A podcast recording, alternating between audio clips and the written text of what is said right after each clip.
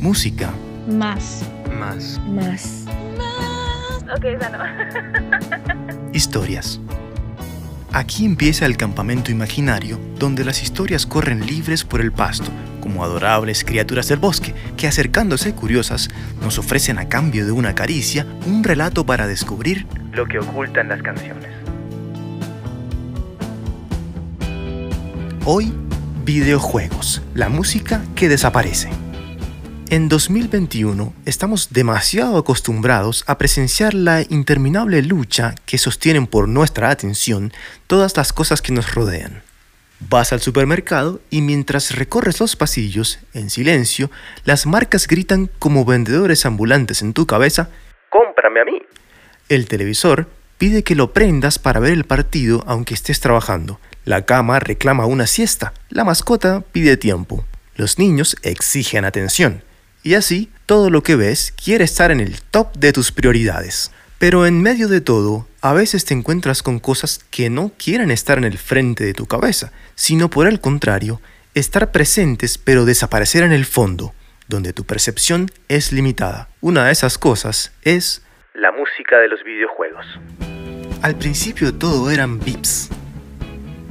La música es algo tan natural para los humanos que no es raro que queramos ponerla en todo. Y los videojuegos, siendo una forma de entretenimiento, no pueden ser la excepción. Pero por más obvio que sea para nosotros ahora, esto no siempre fue posible. En 1972, cuando empezó realmente a formarse un interés masivo por los videojuegos, una compañía llamada Atari lanza Pong, por recrear el tenis de mesa dentro de un mundo virtual. La idea se basó en otro juego llamado Table Tennis, pero ese no llegó a ser tan popular.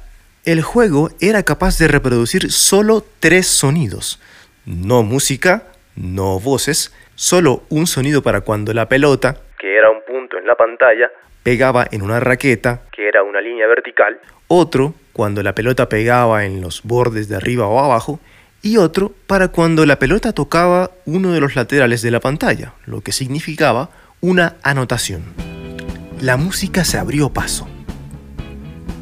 A pesar de las limitaciones, la necesidad de integrar melodías a los videojuegos alimentaba de motivación a los diseñadores, ingenieros y creadores, que entre chips y cables encontraron la manera de crear melodías. Después de todo, la música era necesaria por varias razones.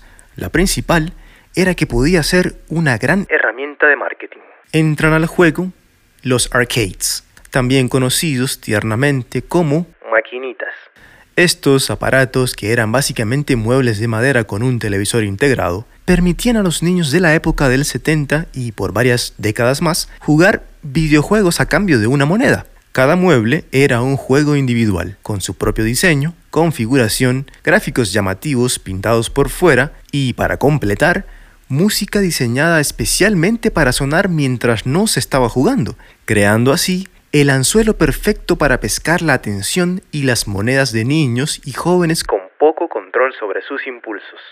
Estas máquinas tenían espacio de sobra para agregar piezas de tecnología innovadoras, como un chip dedicado para traducir código de computadoras en notas musicales, dando origen a un nuevo género musical conocido como chiptune o chip music, donde la música es producida usando ese mismo chip.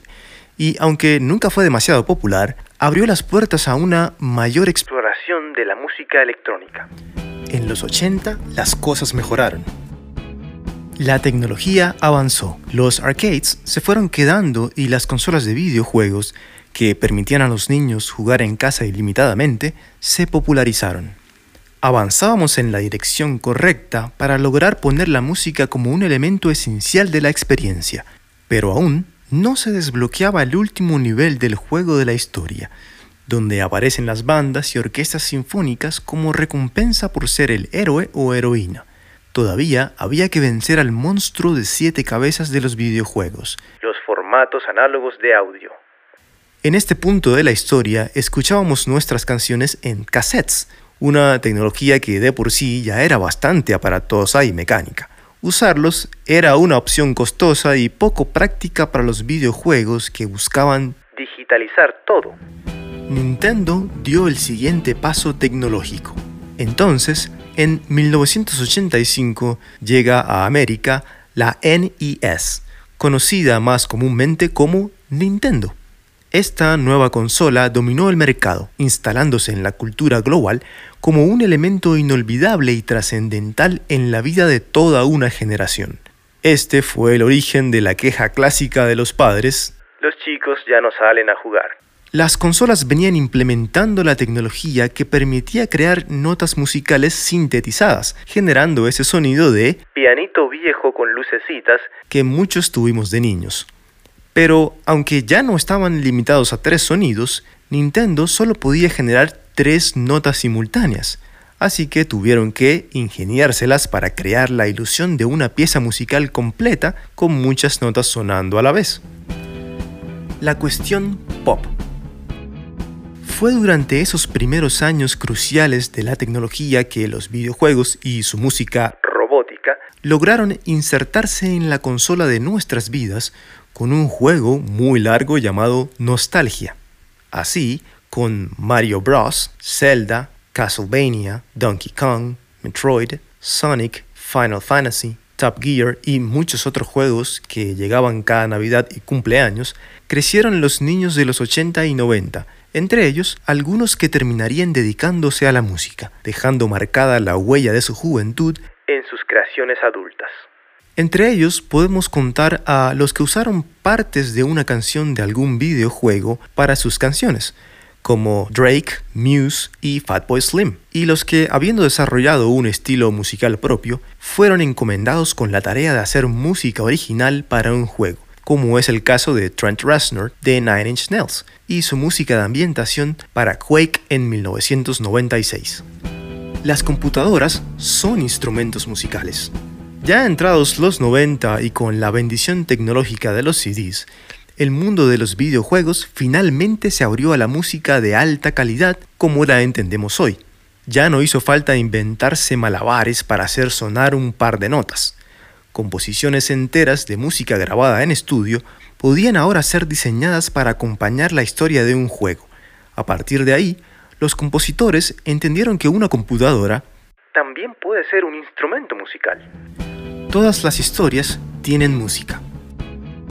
Con ese nuevo entendimiento de la tecnología en función de la creatividad, los músicos y diseñadores de juegos sentaron las bases de cómo debía funcionar la música de videojuegos.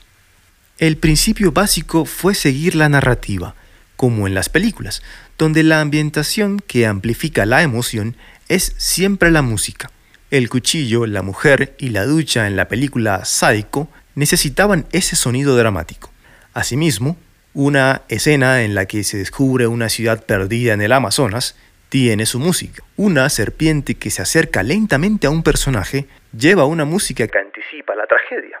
Está bien seguir la narrativa, pero ¿qué pasa cuando la historia no se desarrolla siguiendo exactamente el guion ni tiene una duración determinada? Ahí se hace más compleja la tarea, porque en un videojuego es el mismo jugador quien protagoniza y determina el ritmo de la historia.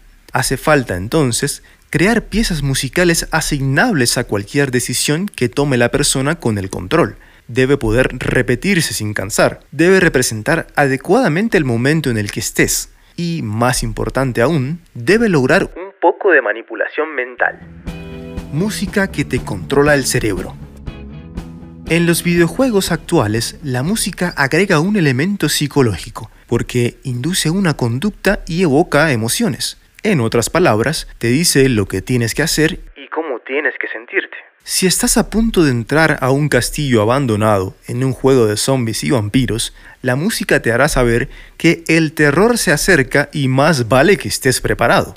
Te predispone y al mismo tiempo te prepara. Te da la indicación de que debes hacer una acción puntual, pero sin darte órdenes concretas. Así te quedas con la sensación de que fuiste tú quien tomó la decisión y no fue una idea implantada por el juego. En este caso, la acción es revisar tus municiones, cargar tus armas y tomar lo que sea que mejore la salud de tu personaje, porque en la siguiente escena vas a enfrentar tus peores temores. Y cuando estés ahí, también habrá música para darte indicaciones subconscientes. La alegría de haber ganado, la decepción de haber perdido, el sentido de culpa por haber causado un desastre. Todas las emociones están en la música aunque no lo entendamos racionalmente de esa manera, porque su propósito es llevarte a la acción sin distraerte de ella mientras se pierde en el fondo. Datos curiosos presentados por Alicia Hernández, negociante internacional, artista y amante de los animales. En 1983, Journey fue la primera banda en tener su propio videojuego. Consistía en ayudar a los músicos a recuperar sus instrumentos perdidos en cinco galaxias. Al recobrarlos todos, sonaba una canción de la agrupación en el reproductor de cassettes instalado dentro de una máquina arcade. Hoy en día puedes estudiar composición de música para juegos en escuelas como Berkeley, Yale y la Universidad de Nueva York, donde puedes aprender composición, orquestación, edición y producción.